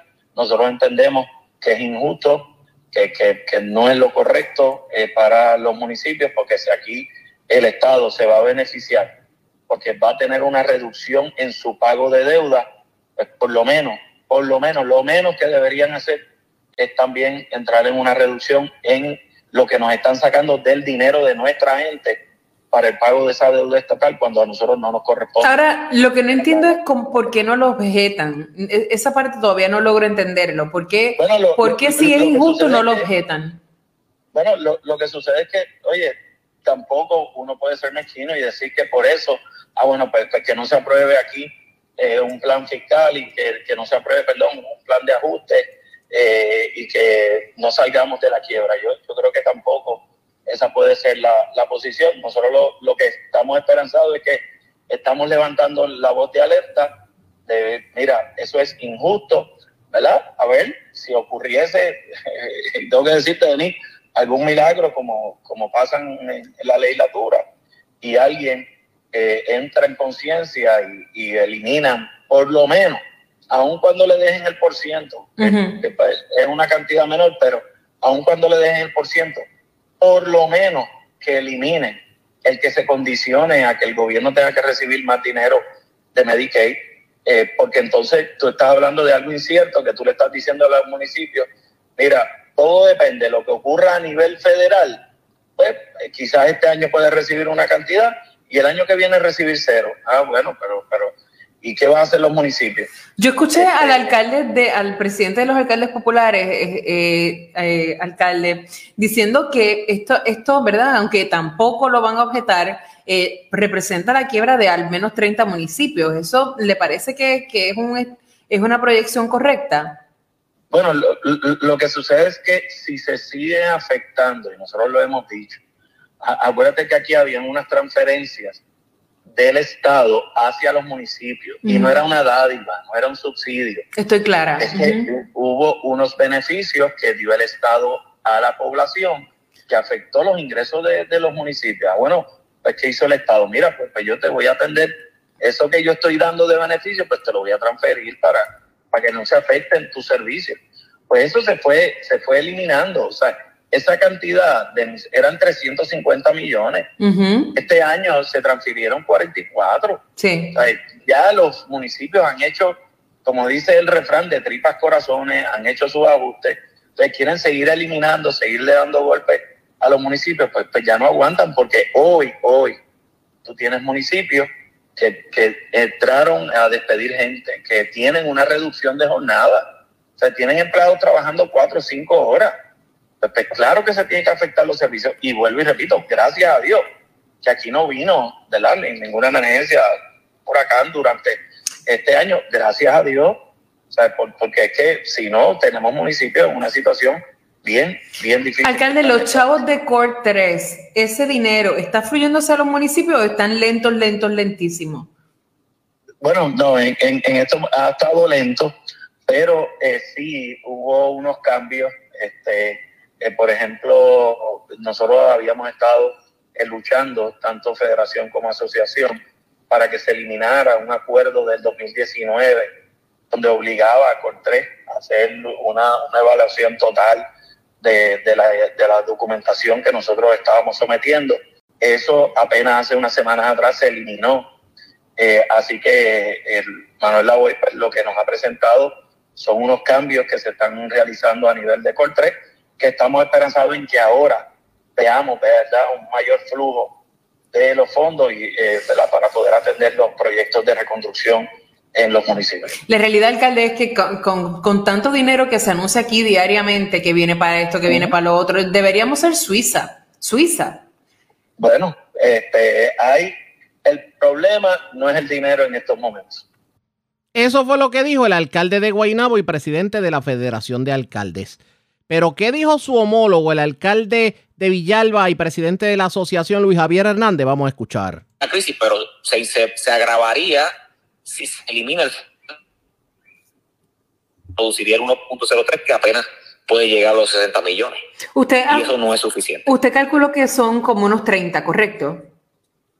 Eh, más casi la, más de la mitad de los municipios, algunos 30 municipios eh, entrarían en una crisis eh, fiscal de marca mayor porque no tendrían fondo operacional. Alcalde, y, explíqueme una cosa, o sea, ustedes están en desacuerdo con esto, obviamente esto fue una cosa que me metieron ahí a última hora, y, mi pregunta es por qué, eh, por qué deciden no objetarlo. Bueno, porque, porque el país eh, está eh, en riesgo con, muchas otras cosas. Y nosotros, pues obviamente, no, nos preocupa el país en, en general. y obviamente, pues sabemos que todos, de alguna manera, tenemos que hacer nuestros ajustes.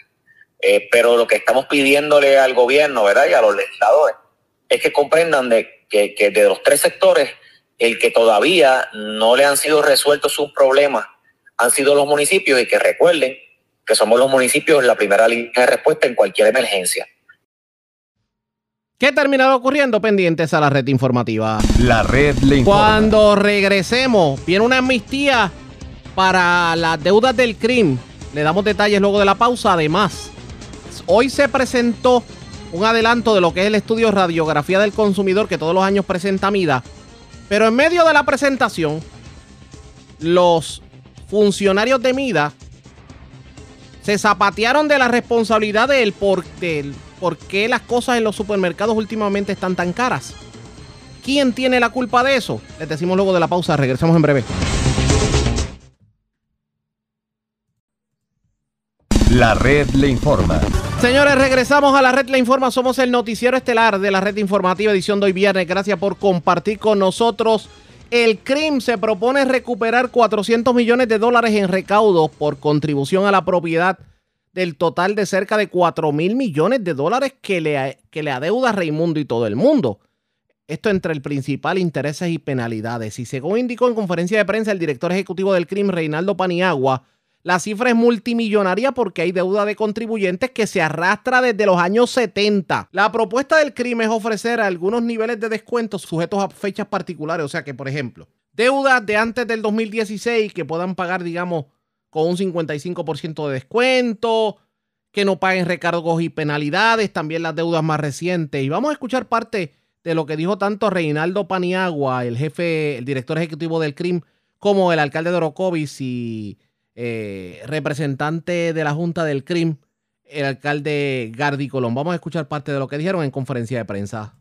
Para personas que tienen deuda de los años fiscales 17 al 20, que es un poquito más reciente, desde el 5 de noviembre hasta el 31 de enero, no paga principal, eh, paga solo principal, no paga intereses ni recargo. Eso desde el 5 de noviembre hasta el 31 de enero y del 1 de febrero al 30 de abril eh, pagaría principal intereses, eh, no recargos ni penalidades. En el caso de deuda eh, previa al año 2017, o sea, del 16 hacia atrás, pagaría el 45% del principal. eso constituye, por supuesto, un 55% de descuento del principal desde el 5 de noviembre hasta el 31 de enero. Del 1 de febrero al 30 de abril estaría pagando un 60% del principal, o sea, un descuento de un 40%. Y desde ese eh, primero de mayo hasta el 30 de junio del 2022 eh, tendría un descuento un 25%, o sea que vendría pagando un 75% de la deuda. ¿Qué es lo que se pretende con esto y para qué es que se está haciendo ejercicio? En primer lugar, cuando esto se analizó y se incluyó en el plan fiscal el requisito de la venta de la deuda era para atender diferentes cosas. Una, para tratar de paliar la pérdida de ingresos de los municipios provocada eh, por, ya, vemos que se eliminó el fondo de exoneración, ahora está ya en sus últimas dos fases eliminándose el fondo de equiparación también. Eh, y no solamente ayudar a paliar esa pérdida, sino específicamente, y así es que está aprobado eh, por la Junta de Supervisión Fiscal, hay tres, hay, cancelación de, financiamiento de tres partidas distintas. Una, los municipios que todavía tengan deuda pendiente por la anulada ley 29. Saben que este fue el dinero que hubo que repagar cuando se anuló la ley 29 y había municipios que habían recibido desembolso de los programas de, las pensiones del gobierno y de ACES. Em, ya esa deuda se ha ido reduciendo, solamente tres municipios tienen deuda de ley 29 en este momento. Y los otros son los préstamos de ley 42 y ley 146. La ley 42 son exceso de liquidaciones a los municipios y como les mencionaba ahorita, ley 146 es un préstamo de sobre 100 millones de dólares que tuvo que, obtener el CRIM cuando tuvo que recomprar precisamente deuda incobrable en aquel intento de venta de deuda que se hizo hace unos años atrás. Y son unos préstamos que todos los municipios los están pagando y los van a pagar hasta el 2032, que es el término de vencimiento de estos dos préstamos. Eso fue lo que dijo Reinaldo Paniagua precisamente sobre esta, digamos, amnistía. ¿Cómo se va a implementar esa amnistía? Se dará información en el transcurso de la semana, así que ustedes pendientes a la red informativa.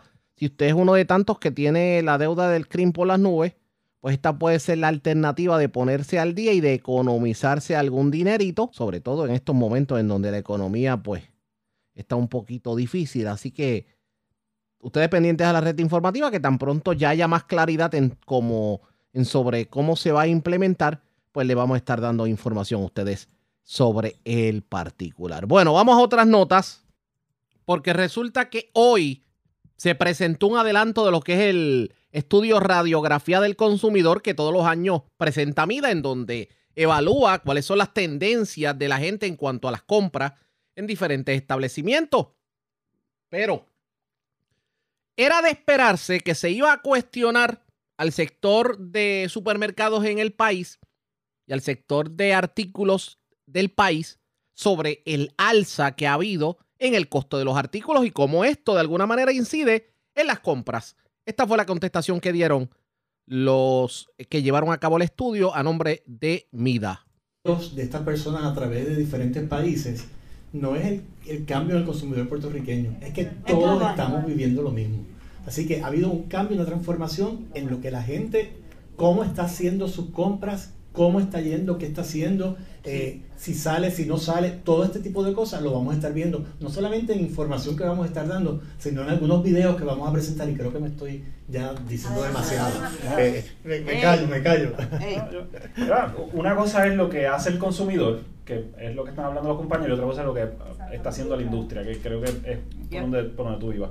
La realidad es que en ambos casos, tanto el consumidor como el como la industria eh, en Puerto Rico, como que sea, y, y, creo que eh, por ahí empezamos la, la conferencia de prensa, eh, de alguna forma nos hemos, como lo digo, adaptado a estar en crisis continua y a tener que lidiar con, con crisis continua. O sea, realmente lo que ha vivido Puerto Rico, tanto los consumidores como las empresas, sobre todo desde, bueno, desde, desde, la quiebra del gobierno, que aquí nos hemos acostumbrado, pero una quiebra del gobierno es una cosa, una recesión que ya lleva 16 años, un huracán que nunca antes lo vimos, una pandemia, terremoto. O sea, hemos estado lidiando con una serie de cosas que ha cambiado tanto la perspectiva y la operación del consumidor como de las empresas. En el caso de las empresas, uno de los, de los, de los ajustes aquí grandes es todo lo que es la cadena de suplido y de dónde nos suplimos y cómo manejamos eh, los, costos, los precios, o sea, eh, todo esto es algo que está cambiando continuamente.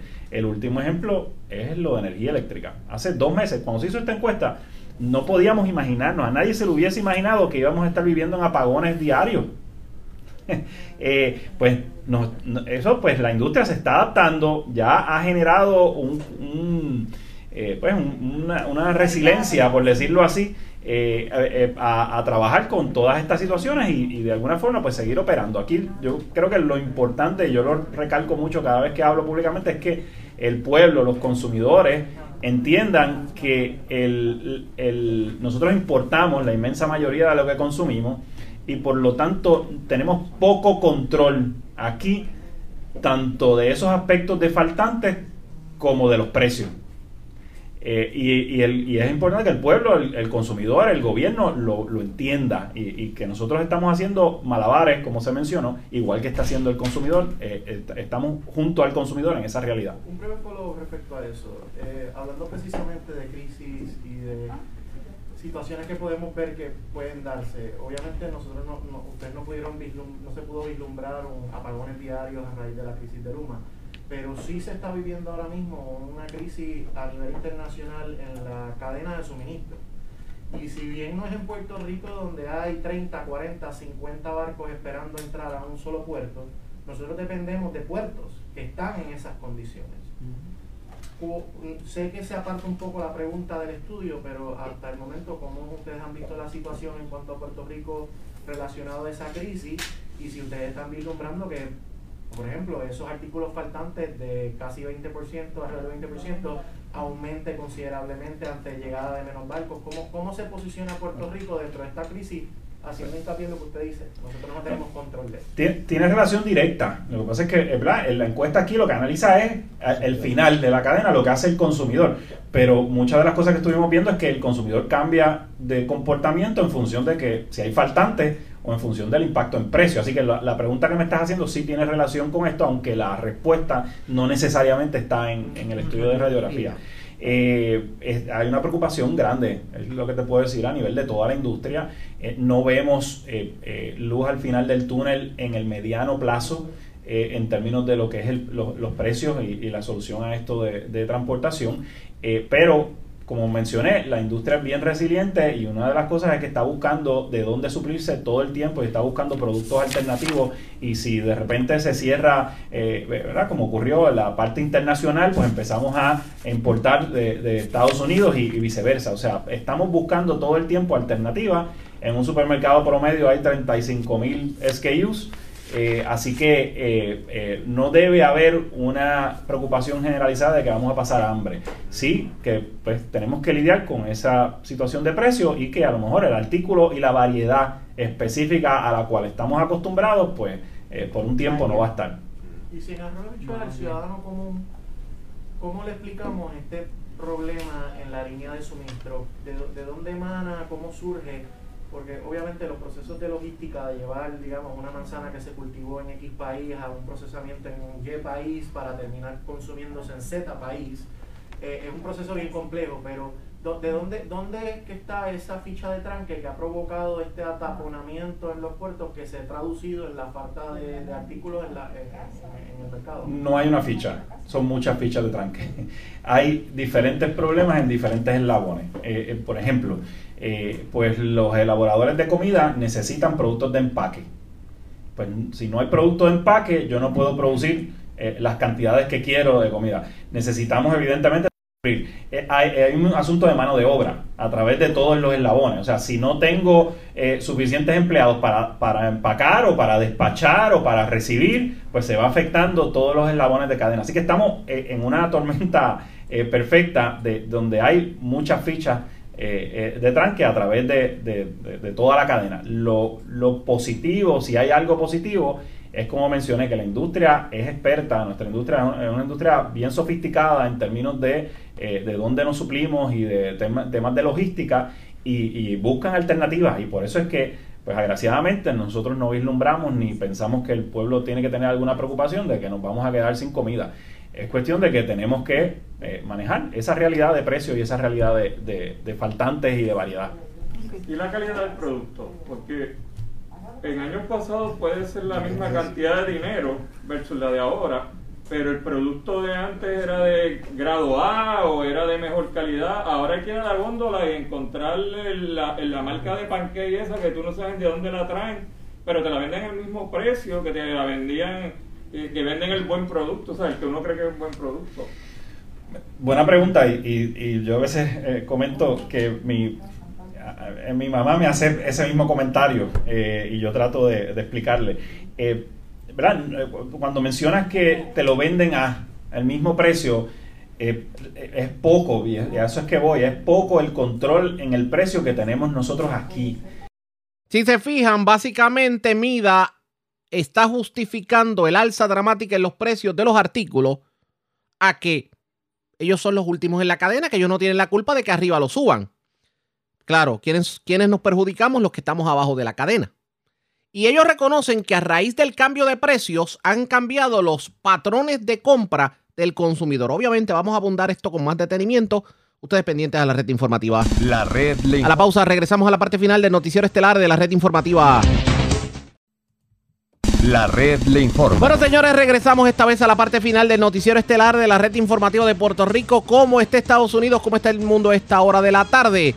Vamos con DN, nos tienen un resumen completo sobre lo más importante acontecido en el ámbito nacional e internacional. En Sudán, las Fuerzas Armadas declararon que pusieron al primer ministro Abdallah Hamdok bajo arresto domiciliario en un lugar que no se ha dado a conocer y que detuvieron a la mayoría de los miembros de su gabinete en una medida que ha sido calificada por el Ministerio de Información como un golpe de Estado. El dirigente militar de Sudán declaró el estado de emergencia en todo el país y dijo que había disuelto el Consejo Militar Civil Gobernante destinado a facilitar la transición del país a un gobierno civil. El dirigente dijo que un nuevo gobierno liderará Sudán hasta que se lleven a cabo elecciones en julio de 2023. Esto se produce un mes después de que se frustrara un intento de golpe de Estado y dos años después de que un levantamiento popular y una toma de poder militar condujeran a la destitución del expresidente Omar al-Bashir, quien gobernó el país por casi tres décadas. La conexión a Internet Internet se interrumpió en la mayor parte de Sudán al tiempo que decenas de miles de manifestantes salieron a las calles, cortaron el tránsito en carreteras de la ciudad de Jartum y recibieron disparos cerca de la sede militar de Sudán. Un llamado urgente a todos los civiles sudaneses que quieren proteger su revolución. Lo que están haciendo los militares constituye una traición a todos los civiles en todos los sentidos. Es deber de todos los civiles actuar y cortar todas las carreteras en las afueras para evitar que las Fuerzas Armadas realicen cualquier movimiento. Ahora mismo todos debemos unirnos para exponer la verdad. Es una cuestión de ser o no ser y prevaleceremos. Una gran recopilación de documentos internos que la denunciante de Facebook, Frances Haugen, les entregó a los organismos reguladores federales de Estados Unidos sigue revelando información sobre la función del gigante de las redes sociales en la difusión de información errónea y contenido polarizado. Un consorcio de 17 medios de comunicación que examinaron los llamados papeles de Facebook han revelado cómo la empresa promovió el discurso de odio y la violencia en India, de ayudar a fomentar la insurrección del 6 de enero en el Capitolio de Estados Unidos. Los documentos revelan que la mayoría de las iniciativas de Facebook para combatir el discurso de odio en Internet se centran en Estados Unidos y que no se invierte demasiado en implementar protocolos de seguridad para el resto del mundo. Una cuenta de prueba creada por administradores de Facebook para representar a un usuario joven promedio en India se vio rápidamente inundada de propaganda nacionalista hindú discursos de odio antimusulmán e incitaciones a la violencia. Un miembro del personal de Facebook que supervisaba la cuenta dijo, vi más imágenes de cadáveres en las últimas tres semanas de lo que he visto en toda mi vida. Otro conjunto de documentos expone ira y remordimiento por parte de empleados de Facebook por el papel de la compañía en la difusión de las teorías conspirativas del grupo de derecha QAnon y de las páginas vinculadas con la manifestación denominada Detengan el robo, que denunciaban un supuesto fraude electoral a favor de Joe Biden y que ayudaron a fomentar la violencia en la insurrección del 6 de enero en el Capitolio de Estados Unidos. La denunciante de Facebook, Frances Haugen, testificará este lunes ante legisladores en el Reino Unido, quienes están considerando implementar un proyecto de ley de seguridad en Internet. Dos organizadores de las manifestaciones a favor de Trump que precedieron a la insurrección en el Capitolio de Estados Unidos han dado los nombres de varios miembros del Congreso que, según dicen, participaron directamente en la planificación de las iniciativas de Trump para revocar su derrota en las elecciones presidenciales y en los acontecimientos del 6 de enero en los que se produjeron hechos de violencia. Así lo afirma la revista Rolling Stone, que sostiene que los representantes involucrados fueron Lauren Bow Mo Brooks, Madison Cawthorn, Andy Biggs, Louis Gomer, Paul Gossard y Marjorie Taylor Greene. Según se informa, el jefe de gabinete de la Casa Blanca durante la presidencia de Trump, Mark Meadows, también desempeñó un papel importante en la planificación de las protestas. Presuntamente, el congresista Gossard llegó a prometer un indulto general por parte de la Casa Blanca para alentar a los organizadores de las manifestaciones a continuar con la llamada movilización Detengan el robo, que denunciaba un supuesto fraude electoral en contra de Trump y a favor de Joe Biden. En los territorios palestinos ocupados, el ministro de Defensa israelí Benny Gantz ilegalizó seis grupos de defensa de los derechos humanos y los calificó de organizaciones terroristas en lo que constituye el ataque más reciente a los derechos de los palestinos. Los grupos son Al-Haq, Adamir, Defensa de Niñas y Niños Internacional, el Centro Visan de Investigación y Desarrollo, la Unión de Comités de Mujeres Palestinas y la Unión de Comités de Trabajo Agrícola. La medida permite a Israel allanar y cerrar las oficinas de las agrupaciones, arrestar y encarcelar a su personal y prohibir su financiación. Estas fueron las palabras expresadas por Jawan Jabarin, director de la organización Al-Haq. Una ocupación que puede hacer cualquier cosa, una ocupación que mata a menores de edad, que destruye propiedades y hogares sobre las cabezas de sus residentes, que puede allanar y cerrar oficinas. Sin embargo, la pregunta es, ¿cómo afrontaremos esta decisión? Continuaremos trabajando y transmitiendo nuestro mensaje por todos los medios. En otras noticias de la región, Israel dijo que construirá 1.300 viviendas más en los asentamientos de los territorios ocupados de Cisjordania. Los asentamientos en Cisjordania son ilegales bajo la ley internacional. En Turquía, el presidente Recep Tayyip Erdogan ordenó la expulsión de 10 embajadores extranjeros en una medida que indica que se están intensificando las tensiones con las potencias occidentales.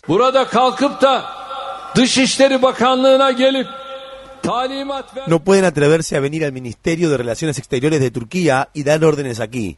Le he dado las órdenes necesarias a nuestro canciller y le dije lo que hay que hacer. Se declarará de inmediato a estos 10 embajadores como persona non grata.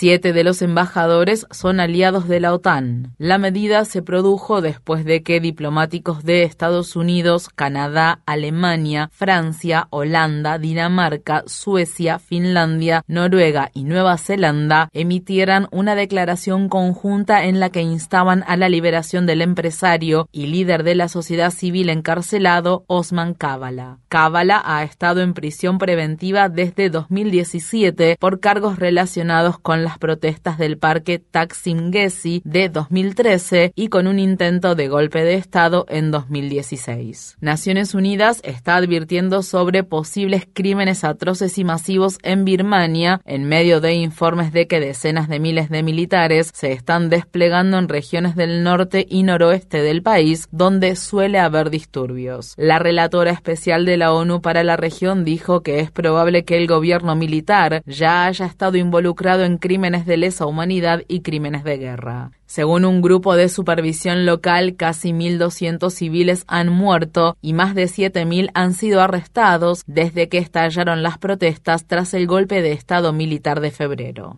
En Libia, miles de refugiados han estado acampando frente a una oficina de la ONU en la ciudad de Trípoli para pedirle a la organización que los evacúe después de las redadas masivas y el arresto de unos 5.000 migrantes llevados a cabo durante el último mes en el país. Muchos refugiados están detenidos de manera indefinida en campos penitenciarios superpoblados donde se ha reportado una gran cantidad de violaciones de los derechos humanos, incluidas torturas. Barbados eligió a su primera presidenta, quien reemplazará a la reina Isabel del Reino Unido como jefa de Estado. Sandra Mason, gobernadora general de Barbados, fue elegida la semana pasada con una mayoría de dos tercios de votos en el Parlamento. Mason prestará juramento como presidenta el 30 de noviembre, fecha en la que se cumple el 55 aniversario de la independencia de Barbados del Reino Unido. En México, unos 3.000 solicitantes de asilo, en su mayoría provenientes de Haití y América Central, que estaban atrapados en la ciudad sureña de Tapachula, organizaron una caravana durante el fin de semana y comenzaron a marchar hacia el norte en dirección a la Ciudad de México. Muchos de ellos esperan llegar a Estados Unidos en busca de refugio. La Guardia Nacional Mexicana intentó contener la caravana, pero miembros del grupo lograron atravesar el bloqueo y pasaron al otro lado gritando libertad. Los solicitantes de asilo que huyeron de la pobreza extrema, la violencia y las consecuencias de la crisis del cambio climático en sus países de origen han estado protestando por la falta de ayuda, los grandes retrasos en sus solicitudes de asilo, las restricciones a su movilidad y las violaciones contra los derechos humanos. Los activistas indígenas que luchan para proteger el territorio de Oak Flat, un sitio histórico en el este del estado de Arizona, que es sagrado para la nación Apache de San Carlos y otras comunidades nativas, presentaron el viernes su caso en un tribunal federal contra el proyecto de una mina de cobre. Los procesos legales en curso en el Tribunal de Apelaciones del Noveno Circuito están dirigidos por la agrupación de base Apache Stronghold. Las comunidades nativas han advertido durante mucho tiempo que la enorme mina de cobre destruiría el territorio de Oak Flat y las privaría de sus derechos religiosos y de otras libertades.